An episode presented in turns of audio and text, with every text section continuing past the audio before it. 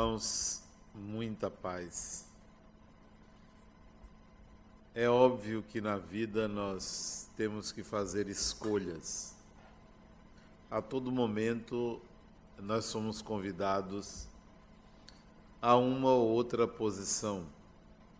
Podemos até adiar por um dia, por um tempo, por uma fase, decisões importantes, mas sempre será necessário tomá-las. Não existe certo ou errado, porque aprendemos também com aquilo que consideramos que está errado, como também aprendemos com o que achamos que está certo. Cada um de vocês está aqui por uma razão particular uns porque sentiram alguma perturbação de origem desconhecida e acreditam que se trate de algo espiritual. Outros por causa de um parente, de um familiar, com o intuito de fornecer algum tipo de ajuda, de cura, mas todos nós estamos aqui por uma razão espiritual, porque nos ligamos ao espiritual, porque sintonizamos com a ideia da existência dos espíritos. Mas vamos admitir que não existisse essa casa e nenhuma casa espírita. Aonde você estaria na condição de alguém que tem um problema espiritual? Ou estaria numa igreja católica, ou num templo evangélico, ou talvez no psiquiatra, ou então com alguns amuletos na bolsa, no bolso, recorrendo a alguma divindade particular para a solução do que você entende seja um problema espiritual, mas sem um norte, sem uma consciência, apenas acreditando ou tendo como base uma fé. Pois bem, o Espiritismo vem oferecer uma opção como algo que lida precisamente com a questão. Não veio lhe oferecer apenas um consolo, não veio lhe oferecer uma condição provisória, mas sim algo permanente porque coloca você no olho do furacão, dizendo, afirmando que você é um espírito e que por mais que você esteja aqui para ajudar uma outra pessoa em casa, no hospital, onde quer que esteja, mas você está aqui também por você, por essa condição de ser espírito. E como é que isto começou? O Espiritismo é uma doutrina relativamente jovem. Pouco mais de 150 anos, quase 160 anos, para uma humanidade de mais de um milhão de anos de existência 160 anos é muito pouco. Por que, que o Espiritismo não existe há mil anos atrás, há dois mil anos, há três mil anos? Por quê? Porque só agora, recentemente, é que se pensou nessa doutrina. Será que vocês já se perguntaram por que, que no século XVI não existia Espiritismo? reuniões desse tipo, reuniões mediúnicas, reuniões de diálogo franco, aberto com o espiritual, sem místicas, sem rituais, como de fato é o encontro espiritual mediúnico que o Espiritismo propõe? Por quê? Por que só surgiu no século XIX, na segunda metade do século XIX, 1857? Por que naquela época? Por que não deixou para surgir agora, no século XXI? Por que não antes? Então nós vamos encontrar um grupo de pessoas pré-ocupadas com a questão espiritual. Como vocês vão encontrar pessoas preocupadas com o futebol, preocupadas com a moda, com a tecnologia, com as ciências.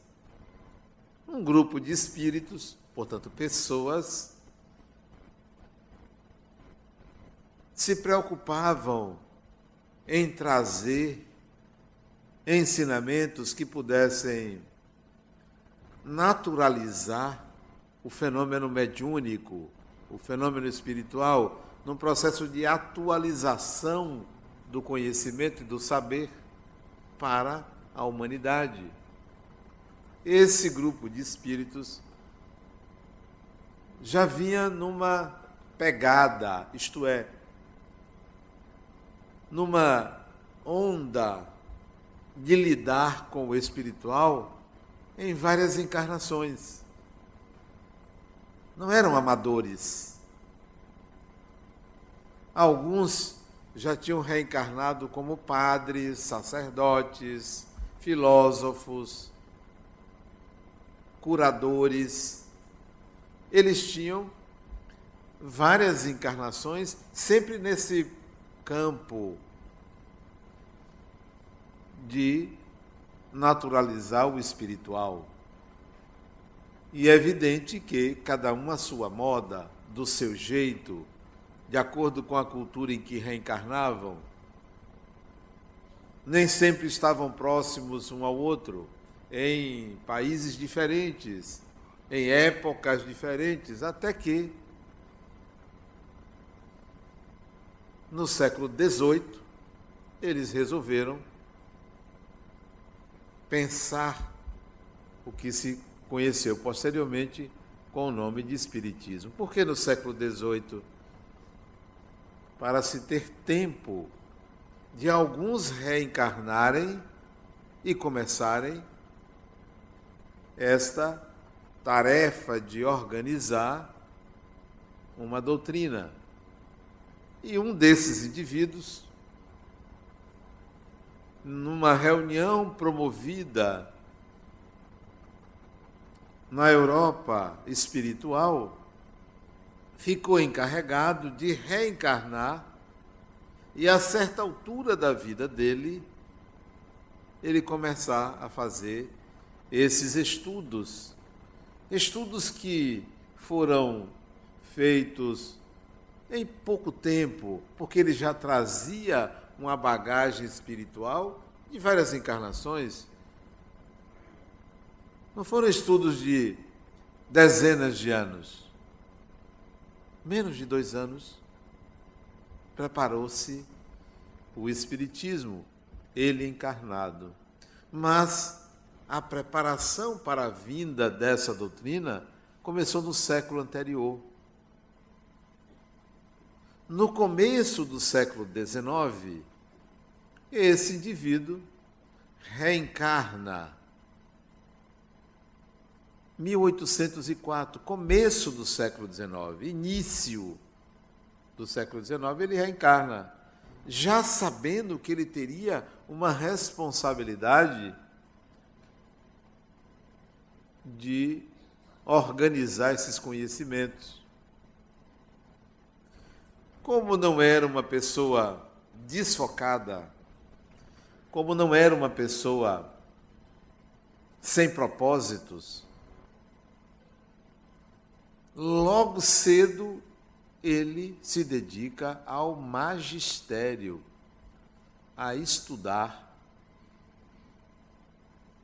Porque ele poderia ser um esportista, poderia ser jornalista, poderia ser médico, farmacêutico, que era algo muito comum, as famílias aspiravam a essas profissões, médico, farmacêutico. Ele foi se dedicar ao magistério, foi estudar na Suíça. Ele nasce na França e vai estudar na Suíça. E tinha uma sabedoria, um conhecimento tão profundo que jovem, menos de 15 anos, estudante do ensino médio, correspondente ao ensino médio aqui, ele se tornou monitor, professor auxiliar.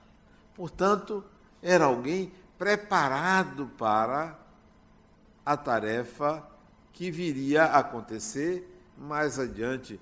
Não tinha, a essa época, nenhum interesse no espiritual, porque ele estava se preparando para a organização da apresentação desse conhecimento.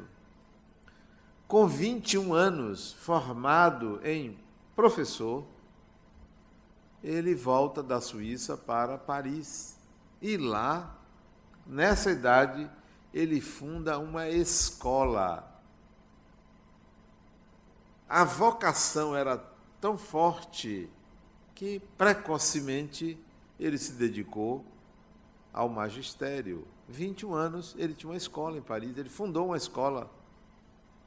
Com 21 anos, ele traduzia livros, porque ele falava o francês, língua pátria, o alemão, o inglês. Então, ele traduzia livros dessas línguas para o francês. Léon Hippolyte Denisard Rivail, o nome dele. Filho de pais ligados à magistratura, dedicado ao ensino, dedicado à escola dele, escreveu livros sobre pedagogia, sobre a reforma do ensino francês, sobre matemática, sobre vários temas, com o nome dele. E era conhecido como professor Rivail. Professor Rivail. Nascido a 3 de outubro de 1804. Por isso que nesta semana nós estamos lembrando ele. para a tarefa que ele se propôs, junto com esses espíritos que não reencarnaram, ficaram do outro lado, para auxiliá-lo nessa proposta, um ou outro reencarnou, mas a maioria não, para oferecer a ele subsídios quanto ao surgimento do Espiritismo. Só aos 50 anos de idade 50 anos, é que ele se, vai se interessar em assistir uma reunião onde aconteciam os chamados fenômenos das mesas girantes, fenômenos provocados por supostos espíritos, porque ninguém sabia o que era.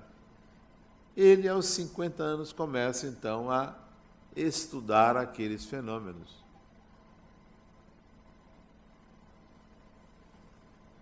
E em seguida a esses estudos, isso já era 1854, ele começa a fazer pesquisas em torno desses fenômenos. Em 1856, menos de dois anos, ele prepara um livro resultante das suas pesquisas, que ele intitulou O Livro dos Espíritos. Entregou na gráfica em novembro de 1856 e esse livro saiu a público em abril de 1857. Colocou o pseudônimo de Allan Kardec porque ele sabia e tinha sido também revelado para ele que ele fora um sacerdote celta, druida, na Gália francesa, que tinha esse nome, Allan Kardec. Como ele já tinha livros escritos com o nome de Leon Hippolyte Denisard Rivail, esses ele publica com o nome de Allan Kardec, porque quem estava ali assumindo a sua encarnação era o sacerdote druida, era Allan Kardec. E aí surge o Espiritismo que hoje nós praticamos. O surgimento do Espiritismo se deu numa época possível. E olha que houve muita dificuldade para o Espiritismo florescer na França. Muita dificuldade. Tanta dificuldade que hoje, 2016, Paris tem pouco mais de meia dúzia de centros espíritas, que Salvador tem 200, que no Brasil tem mais de 10 mil.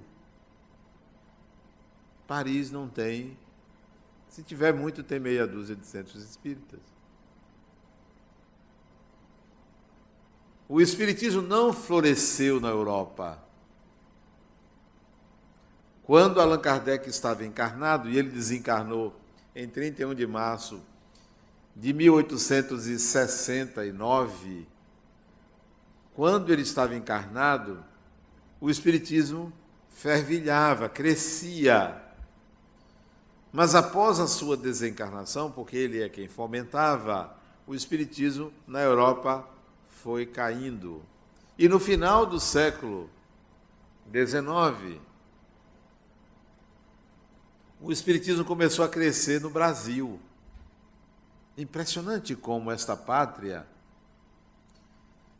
que tem uma miscigenação racial muito grande, uma diversidade enorme de culturas que se misturam, abrigou o Espiritismo. Se você vai para fora do país, o Espiritismo vigora onde tiver brasileiro. Porque tornou-se uma religião brasileira. Salvo em Portugal, por causa da língua, fora do Brasil, o Espiritismo é feito por brasileiros, em sua grande maioria. Seja na Alemanha, seja na França, seja na Espanha, seja na Suíça, na Holanda, na Polônia, é onde tem brasileiro que faz um grupo e ali se estuda e pratica o Espiritismo. Mas a pátria do Espiritismo deixou de ser a França e passou a ser o Brasil. Somos o maior país espírita do mundo, nem se compara ao segundo lugar. Portugal, que é o país que tem mai, maior contingente ou quantidade de centros espíritas fora do Brasil, tem 120. Salvador tem mais do que o país inteiro. Salvador tem 200 centros espíritas, Portugal só tem 120. Então nós somos o maior país espírita do mundo, de longe, por que, que o Espiritismo vingou aqui e não na Europa? Porque o Espiritismo se tornou uma religião consoladora. E o europeu estava, e até hoje está, ressabiado com religião, pelo que sofreram com a religião. A Idade Média deixou marcas profundas no europeu a descrença, provocou a descrença, a desconfiança. Porque muito se fez de prejudicial ao ser humano em nome da religião.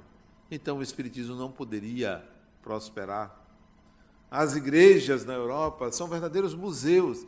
Aliás, aqui no Brasil também há um declínio muito grande das ordenações religiosas. As igrejas ficam vazias a maior parte do tempo. Então houve um declínio por causa dos, do que aconteceu com a Idade Média. E aqui no Brasil há uma necessidade de consolo. O povo, nós, viemos de sofrimentos da Europa, da África, e encontramos uma doutrina que consola, que coloca você em contato com a continuidade da vida após a morte. Então, isso traz uma certa esperança. Mas ainda não vingou por conta do materialismo dialético que floresceu na Europa, nos Estados Unidos, um materialismo que colocou o ser humano em contato com a carne, com a matéria, com a sociedade, com a vida pragmática. E nós outros aqui nos acostumamos a transcender, nos acostumamos a olhar para naturalmente para o espiritual, uma fé muito robusta, muito consistente.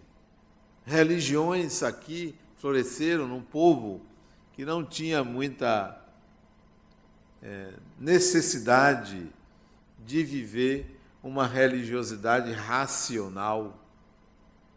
Muitos, muitos crentes, ou muito crentes, somos. E você vê que isso é tão verdadeiro que, se você está em casa e se arrepia, em vez de você pensar que é frio, você pensa que é espírito. Se uma porta bate, em vez de você pensar que é o vento, você toma um susto. Qualquer coisinha você acha que é um vulto, ou que tem alguém ali. É possível até que tenha, mas nós somos conduzidos a uma fantasia espiritual muito grande. Muito grande. E que isso não é comum no europeu, mas no brasileiro é. Tudo a gente relaciona com algo espiritual. Você quer ver uma coisa que é uma crença que é comum? A maioria acha que tem um anjo de guarda.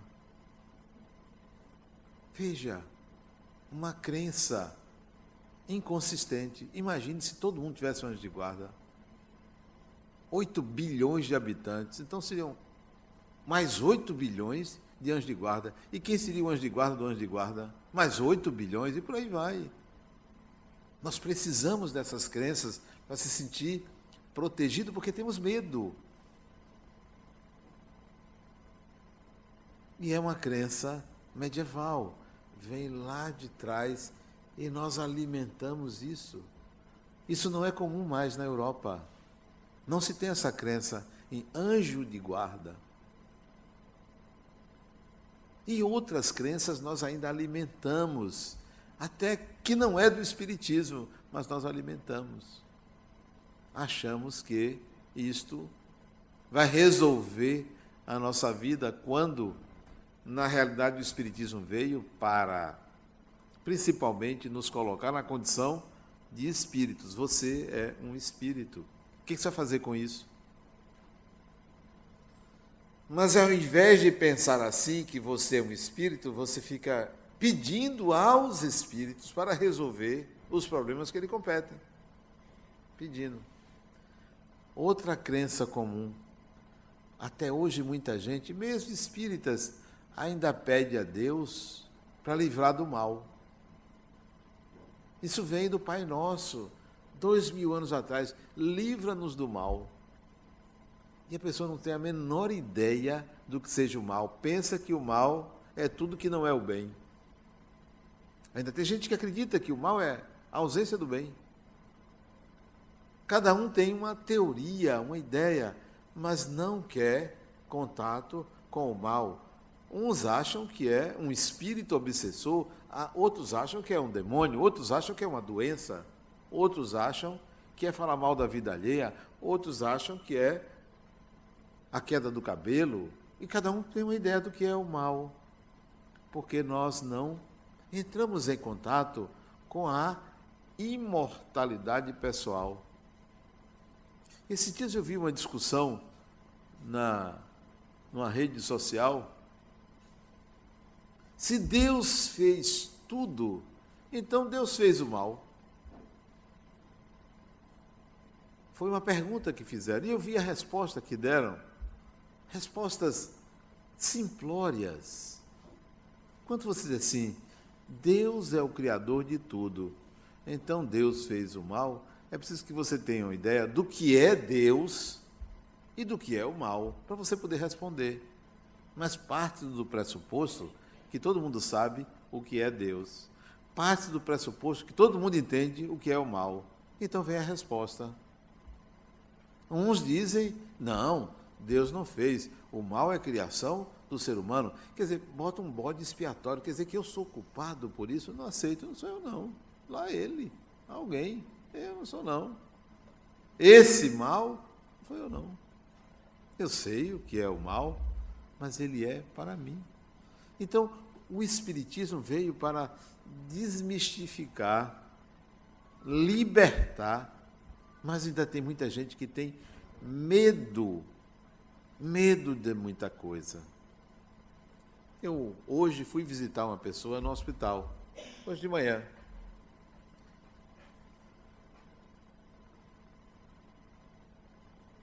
E eu perguntei a ela,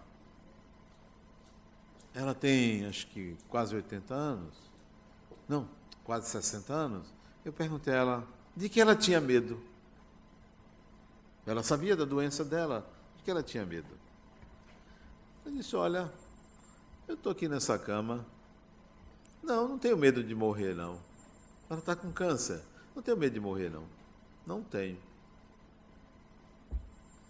E eu perguntei, alimentado pela resposta dela, o que, que, ela, o que, que ela achava que ia acontecer se ela morresse? O que, que ia acontecer? Eu disse, olha, sabe que eu não sei, mas o que quer que vá acontecer comigo, eu sei que é melhor do que que eu estou passando aqui. É muito melhor. Porque eu estou sofrendo. Dói, eu tenho que tomar cada vez mais remédios fortes. Eu sei que é melhor. Poxa, que coisa boa! Coisa boa você pensar assim. Isso é bom. Não que você queira, deva querer morrer, mas deve pensar que a vida, a imortalidade, deve oferecer ao ser humano algo muito melhor. Muito melhor. Imagine você saber que você é indestrutível. Mas a gente não pensa assim. Pensa em perdas, em, depois da morte, em julgamentos, em tribunais, em culpas, faz um balanço, começa a pensar em coisas erradas que fez. Quer dizer, uma inadequação enorme provocada pelo conhecimento, entre aspas, religioso, arcaico, ultrapassado, que não resiste à mínima lógica. À mínima lógica. Porque se você sabe que você é imortal, imortal, isso já sugere uma série de impossibilidades futuras sou imortal.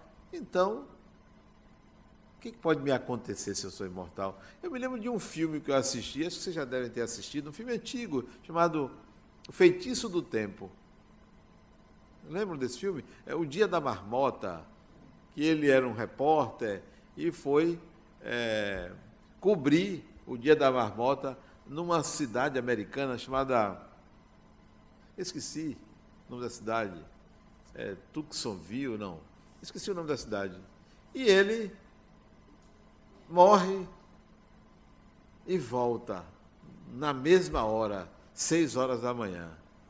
Quando ele acorda, repete, todo dia repete, todo dia repete. Então ele descobre que ele é imortal. Aí ele começa a fazer mudanças na vida dele, porque ele sabe que ele é imortal. Ele aprende a tocar piano, ele aprende a dançar, ele ajuda as pessoas, ele faz um monte de coisas, porque ele sabe que ele é imortal. Porque no começo, Quando ele descobriu que ele era imortal, ele disse: Sabe uma coisa? Eu quero morrer. Mas ele não conseguia morrer. Se jogava de um prédio, não morria. Acordava sempre na mesma hora. Quando ele percebe que ele é imortal mesmo, isso é sério, eu vou começar a fazer mudanças, a falar com as pessoas. E ele queria conquistar uma mulher. E olha a, a sagacidade de quem pensou no filme. Ele descobre que é imortal e ele quer conquistar uma mulher. Ele, a cada dia, descobre tudo sobre a vida dela. E ela fica encantada por, com ele, porque ele sabia o que, que ela mais gostava, onde ela viveu, onde ela estudou, a professora dela, porque ele descobria tudo isso dia a dia e acumulando, porque ele se lembrava. Até que ela disse: Não, peraí, tem uma coisa errada. Você me ama mesmo? Como se você me conheceu hoje e me ama? Não acredito nesse amor. Aí ele entra em crise. Ele entra em crise e começa a aprender o que é amar. Amar é libertar o outro. Amar não é sair conquistando, corrompendo, cercando uma pessoa.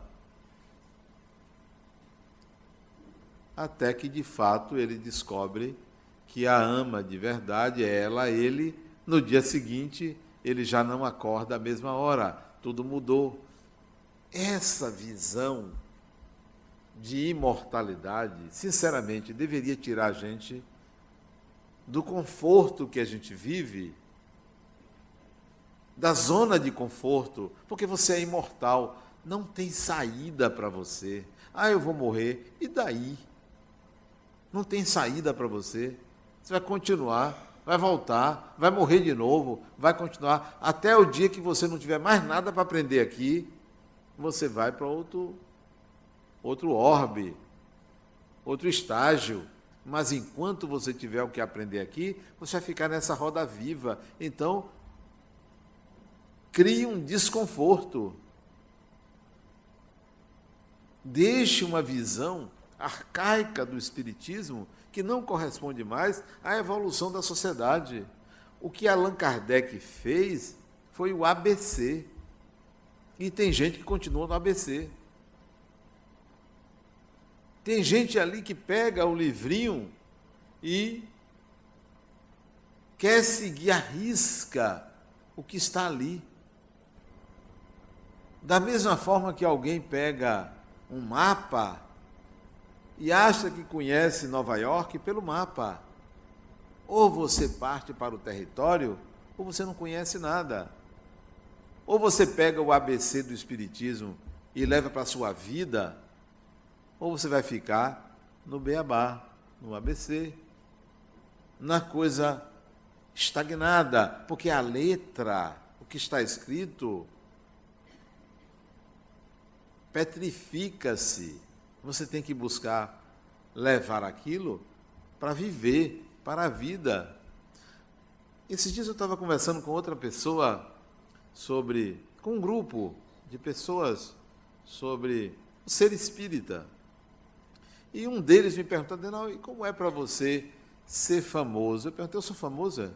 É, ser famoso, as pessoas sabem quem é Adenal. Eu digo, rapaz, eu também sei. Eu olho o palestrante, o psicólogo, mas eu procuro viver uma vida onde isso não faz parte dela. Porque se eu ficar full time pensando que eu sou o palestrante, cadê a pessoa? Eu tenho que ser uma pessoa. Eu não sou palestrante sempre. Se eu ficar pensando que eu sou o dirigente do centro espírita, eu não vivo em paz, eu não experimento a vida. Quando chegar em casa, outro dia a pessoa me perguntou: você, como você fala aqui, você fala para os seus filhos? Eu não estou fazendo uma doutrinária na minha casa. Eu sou pai. Eu sou homem. Eu tenho uma esposa, eu tenho filhos, eu tenho uma vida. E não sou o tempo todo palestrando, dando lições, interpretando. Ao contrário, nem faço isto. Por quê? Porque se você não vive a sua vida, você vive uma vida emprestada, inautêntica, de fachada, como a maioria de nós faz Porque publicamente você se comporta de uma forma, dentro de casa você se comporta de outra. A vida real é a vida que você vive entre os seus. Não é a vida que você vive em sociedade. Em sociedade você procura o politicamente correto, seguir padrões, normas. Eu quero ver você no dia a dia, com aqueles que conhecem você, que você não pode se esconder. Não pode. Ninguém se esconde de ninguém. Você pensa que se esconde. Seus filhos sabem quem você é, não pelo que você mostra, mas pelo que você não mostra. Seu, sua mulher sabe quem você é. Seu marido sabe quem você é. Seus pais sabem quem você é. Não adianta você se esconder. Não adianta você querer comprar as pessoas com favores. Porque todo mundo conhece todo mundo. E é essa pessoa que você é que o Espiritismo vem colocar. Você é espírito. Viva nessa condição.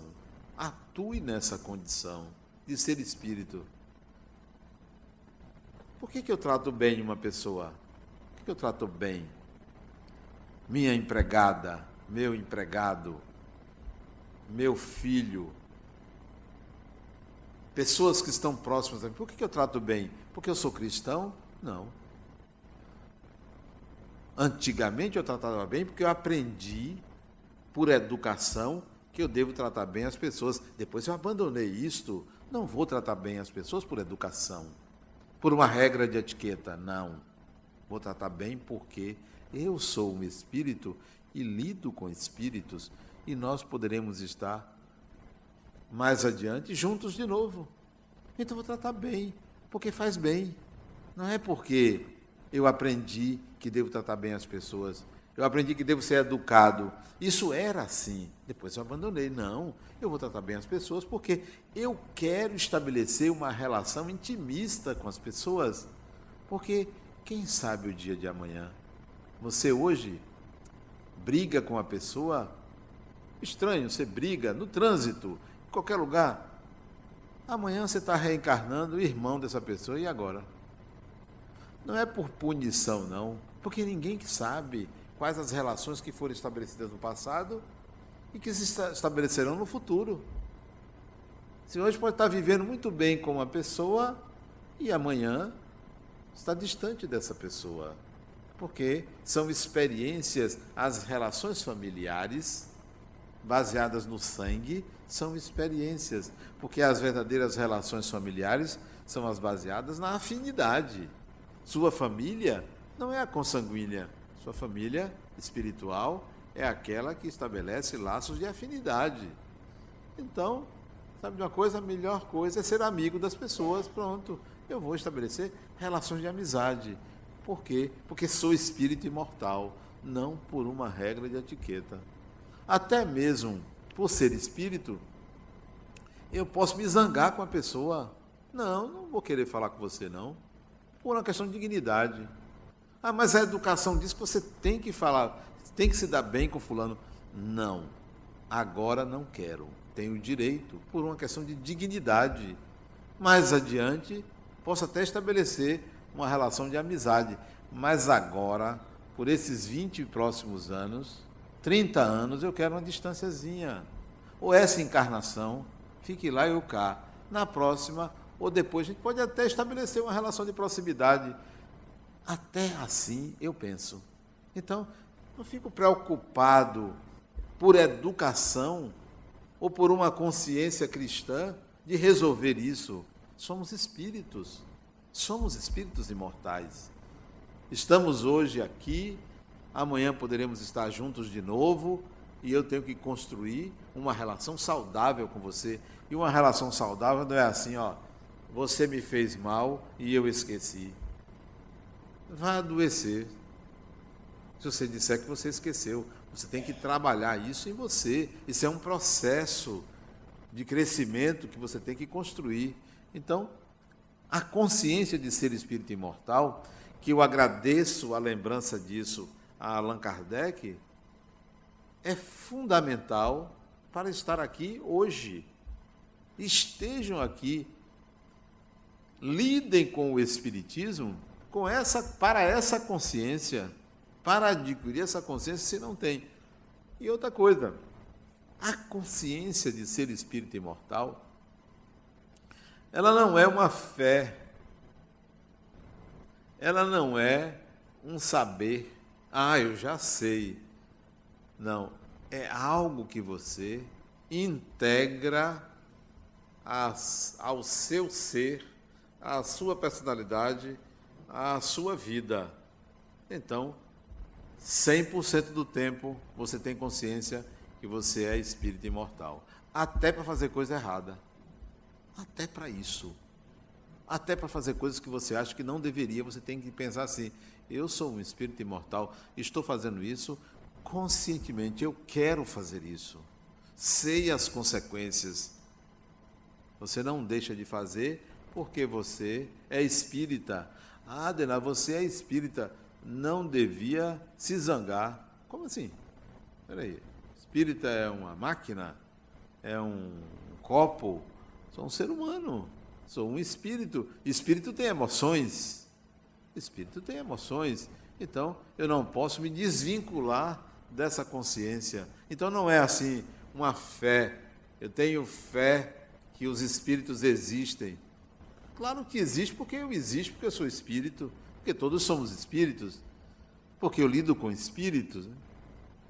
Interessante, agora eu estou lembrado. Uma pessoa me procurou esses dias, eu não me lembro dela, não sei nem se ela está aqui.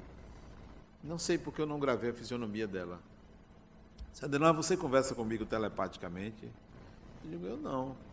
Você acredita em telepatia? Acredito. Você tem conversado comigo telepaticamente? E eu Quero saber se você está zangada comigo, zangado comigo, pelo que eu lhe fiz. Eu, disse, eu não sei o que você me fez. Não estou zangado. Não, mas eu acho que você está zangado sim. Olha, eu tenho certeza que eu não estou zangado. Isso eu tenho certeza. Eu posso até ter falado com você mentalmente, mas eu não tenho consciência disso. Mas o que quer que você tenha me feito, fique tranquila, porque eu não tenho a menor consciência disso. Disse a ela: somos espíritos. E está aqui na sua frente um espírito, eu, que não tem a menor necessidade de que você me peça perdão por alguma coisa. Trate as pessoas como espíritos, porque todos somos espíritos. E é fundamental que isso faça parte da sua vida. Se por acaso você sentir que tem algum espírito perto de você, seja porque você se arrepiou, seja porque bateu uma porta, porque apagou uma luz, ou por qualquer razão, faça o seguinte: converse. Oh, tem alguém aí? Fale, vamos conversar.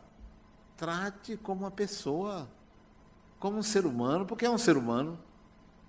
Não existem entidades fantasmagóricas. Você quer ver uma entidade fantasmagórica? Na hora que você acordar, bote um espelho. Você vai ver uma entidade fantasmagórica, é você. Na hora que você acordar, acordou, abriu o olho, bote um espelho. Você vai ver uma entidade fantasmagórica. Mas as pessoas mitificam. Você quer ver uma, uma entidade que criaram e que, e que não tem rosto? O obsessor. Né? É um obsessor. Não é, não, é uma pessoa. Obsessor é apelido, mas é uma pessoa, tem rosto, tem coração, sente, fala, se desloca, é uma pessoa. Então, lide com os chamados obsessores, com as chamadas entidades como pessoas. São pessoas como você. Imagine você desencarnar, se aproximar de um ente querido e essa pessoa tomar um susto, vai chamar você de obsessor. Você vai gostar? Não vai gostar. Então, não trate os desencarnados como se fossem figuras sem rosto, sem identidade, sem coração. Isso vem do ranço religioso que tratava espíritos como demônios ou como anjos. Como se isso fosse um dado de realidade são pessoas. Somos todos espíritos, somos todos pessoas. Quem está encarnado são espíritos, quem está desencarnado são espíritos, quem está encarnado são pessoas quem está desencarnado é pessoa. Somos todos pessoas, somos todos espíritos imortais.